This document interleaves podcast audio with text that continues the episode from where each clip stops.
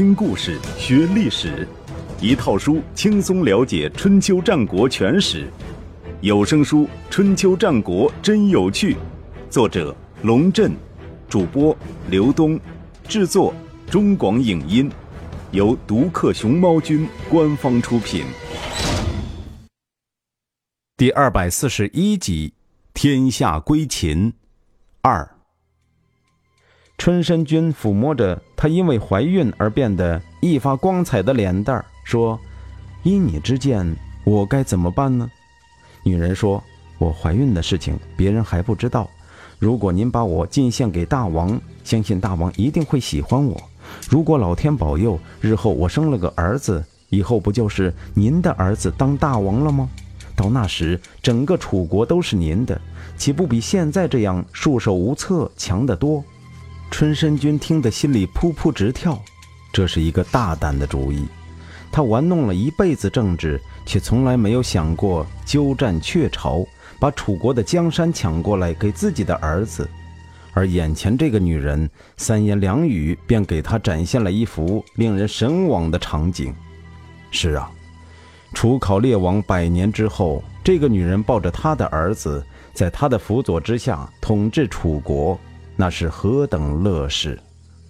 计划很快确定下来，而且事不宜迟。春申君让这个女人，史上没有记载她的名字，搬出自己的府邸，另外安排了一处宅子给她居住，然后进宫去见楚考烈王。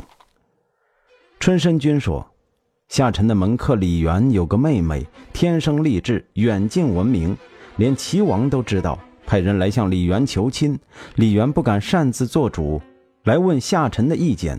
夏臣以为身为楚国的臣子，凡事都要先想到自己的大王，便劝他将妹妹先献给大王。如果大王看不上，再嫁给齐王不迟。楚考烈王不觉有诈，便让春申君将李元的妹妹送进宫来。这个女人果然非同一般，人见人爱。楚考烈王只见了一面。也被他迷住了，将他留在宫中，天天和他黏在一起。不久之后，宫中传出喜讯，新来的李美人怀孕了。楚考烈王更是对她疼爱有加。又过了几个月，李美人瓜熟蒂落，生了一个儿子，取名熊汉。不消说，这个孩子很快被立为大子，李美人也身价倍增。被册封为王后。后来，李美人又生了一个儿子，取名傅除。至于这个儿子是谁的，史料上没有记载，也许真是楚考烈王的吧。至此，春申君的计划似乎进行得很顺利。然而，让他没有想到的是，他给楚考烈王种了一个木马，自己却不是这个木马的最终操纵者。换句话说，楚考烈王中了春申君的计，同时春申君也中了别人的计，为别人做了嫁衣裳。这个黄雀在后的幕后高人就是李元。自从李美人成为了王后，李元便鸡犬升天，从春申君的门客一跃成为楚国的国舅爷，而且受到楚考烈王的重用，全是直逼春申君。李元不满足于这种现状，从一开始他就是这个木马计的主谋，春申君不过是他使用的一颗棋子。如果没有春申君，他的妹妹即便入了宫，也不过是个普通的美人儿。楚考烈王新鲜劲儿一过，很快就弃之不用，打入冷宫了。也只有春申君这样强势的人物，才有胆量将一个珠胎暗结的女人送入宫中。给楚考烈王提前戴了一顶绿帽子，让这个女人获得稳固的地位。当这一切完成之后，春申君便变成李元夺取楚国大权的障碍了。李元知道，一旦楚考烈王去世，大子即位，春申君便会凭借着多年积累的政治资源，重新获得绝对优势。因此，过河拆桥需趁早。他必须在楚考烈王还在世的时候除掉春申君，于是暗中豢养了一批死士，准备刺杀春申君。这件事情进行的并不机密，久而久之，有些传闻也传到春申君的耳朵里了，但是他很不以为然，认为那是子虚乌有的事。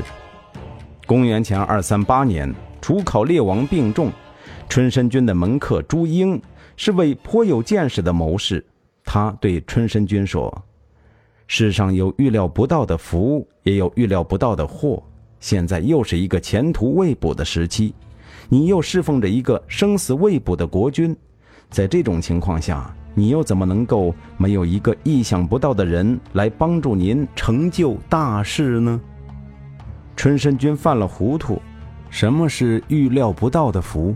朱英说：“您当相国二十余年，名义上是相国，实际上就是楚王。现在大王病重，说不定什么时候就会死掉。”您拥戴大子即位，代替他行使大权，就像古代的周公那样。等他长大后，奉还大政也行，或者干脆取而代之也行。这难道不是预料不到的福？春申君微微一笑，又问：“那什么又是预料不到的祸呢？”朱英说：“李元现在虽然不是相国，但是权势居然和您差不多。”他手里头虽然没有兵权，但是我听说他家里头养着不少死士。等到大王去世，他一定先下手为强，派人刺杀您。这就是预料不到的祸。春申君皱了皱眉头，那谁又是意想不到的人呢？朱英笑了，那就是我呀。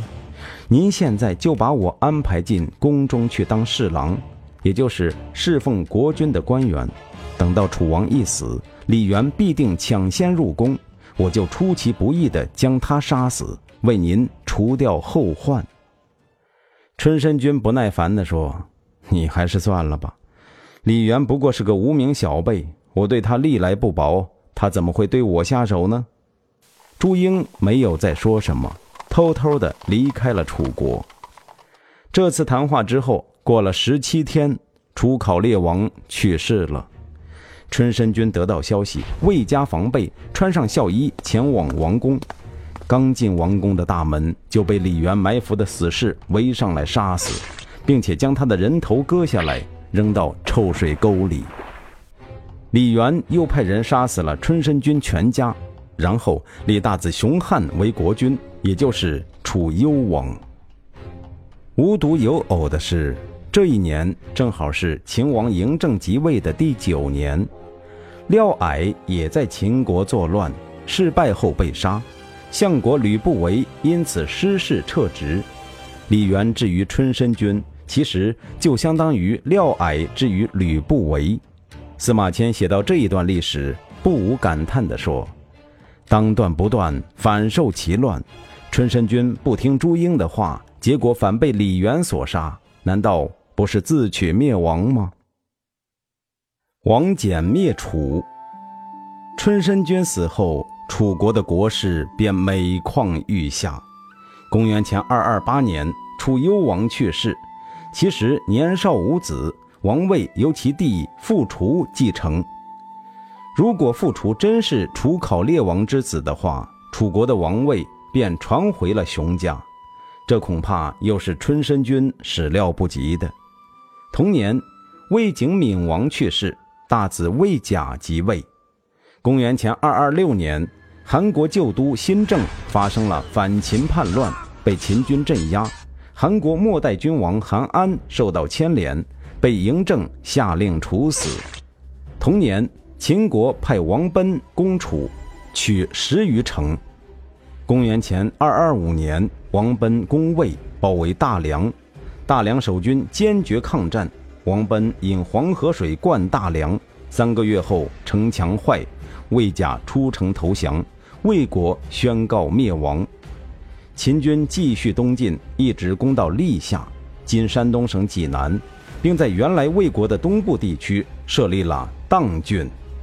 这样一来，山东六国中，韩先灭亡，赵国苟存于代地，燕国退守辽东，现在魏国又被消灭。硕国仅存的就只有楚国和齐国了。秦国把主攻方向放到了楚国。这些年来，秦军攻城略地，所向披靡。一位名叫李信的年轻将领脱颖而出，成为嬴政的爱将。据唐人推测，李信乃是老子的后人。自老子的儿子李宗开始，家族中多有从军者，可以说是军人世家。李信本人骁勇善战，曾经带领数千人马孤军深入，追击燕王喜至辽东，在盐水（今辽宁省境内）大败燕军。迫使燕王喜杀大子丹求和。进攻楚国之前，嬴政召开了一次御前军事会议。他首先问李信：“寡人想一举消灭楚国，你看需要多少人马？”李信张嘴就答：“二十万人足矣。”二十万人在春秋时期乃至战国前期，那是相当可观的部队数量。但是，自战国中期以来，战争规模不断扩大，一次战役中，单方动用四五十万军队的战力屡见不鲜。二十万人委实不算大数。嬴政听了，既佩服李信的勇气，又有点不放心，于是问老将王翦：“寡人想听听您的意见。”王翦摸了摸花白胡须，缓缓说道：“老臣以为。”没有六十万人是不行的，这个数把嬴政吓了一跳。当时秦国全部的武装力量加起来也不过百万之众，还要防守秦国本土和这些年新占领的河南、河北广大地区，拿出三四十万人攻楚，已经是他心里的底线。没想到王翦狮子大开口，一下子跟他要六十万。嬴政沉吟了片刻，笑道：“王将军大概是年纪大了，办事也太谨慎了，还是李将军勇敢。这次攻楚的重任就交给李将军吧。”王翦说：“全凭大王裁决。”过了几天，王翦便打了一封辞职报告，自称有病，请求回老家平阳去休养。嬴政知道王翦这是心里不舒服。也就顺水推舟批准了他的辞职，同时派李信为大将，蒙恬为副将，率领二十万大军进攻楚国。李信果然勇猛，将二十万大军兵分两路，自己率领一路进攻平舆，令蒙恬率领另一路进攻寝丘。秦军气势如虹，两路人马都击溃了楚军的抵抗，顺利攻克城池。胜利来得如此之容易，李信断定楚军已无斗志，继续分兵掠地。他命蒙恬攻进城父，自己则率军进攻燕郢，又连续几次打败楚军，扫平了燕郢之地。然后李信挥师西进，准备到城父去与蒙恬会师。李信忽略了一件事。楚国地大物博，雄居南方数百年，燕郢地区更是楚国的统治中心，群众基础非常好。他表面上扫平了楚军的抵抗，却没有消灭楚军的有生力量。事实上，楚军在将军项燕的率领下，早已经化整为零，隐藏在偏僻的山区。等到李信大军离去，项燕便悄悄收拢部队。利用楚人对地形的熟知，尾随其后，一口气追了三天三夜。趁着李信没有防备，项燕突然发动夜袭，数十万楚军将十万秦军团团围住，很快突破了秦军的防御，连续攻破两座大营，杀死了秦军七名都尉。李信倒也临危不乱，指挥残余的秦军拼死杀出一条血路。突出重围，逃回了秦国。李信一退，蒙恬独立难支，也只好主动撤退。二十万人攻楚，落得个徒劳无功，铩羽而归。嬴政知道自己错了，把李信臭骂了一通，然后亲自跑到平阳去见王翦，当面道歉：“寡人没有听从您的意见，李信果然丧失辱国。”责任全在寡人。现在楚军在项燕的率领下气势大振，叫嚣着要西进武关，攻克咸阳。您虽然身体不好，难道忍心撇下寡人不管吗？王翦赶紧咳嗽了两声，说：“老臣现在是又老又病又糊涂，恐怕是担不了这样的大任。大王还是另请高明吧。”嬴政说：“好了好了，您别再跟寡人装病装糊涂了。就您那身子骨，再生几个儿子都没问题。再说了，您要是糊涂，那秦国还有明白人吗？寡人今天可是诚心诚意的来向您认错道歉，您就给寡人一个面子，不要再推辞了。”王翦知道撒娇必须适可而止，尤其是面对嬴政这种领导的时候，于是很干脆地说。行，大王一定要我去，那我就去。但是条件先说好，六十万人马，一个也不能少。嬴政说：“这个不用您说，寡人就是挤，也要挤出六十万人给您。”王翦说：“蒙恬那小伙子不错，老臣还要他当副手。”嬴政说：“没问题。”王翦又说：“李信其实也是个好小伙子。”希望大王不要因为一次失败就弃之不用，那就太可惜了。嬴政说：“寡人打算命王贲进攻代地和辽东，平定北方，给李信一个戴罪立功的机会，让他跟着王奔一道去，如何？”王翦神色肃然的下拜，说：“这正是老臣的愿望。”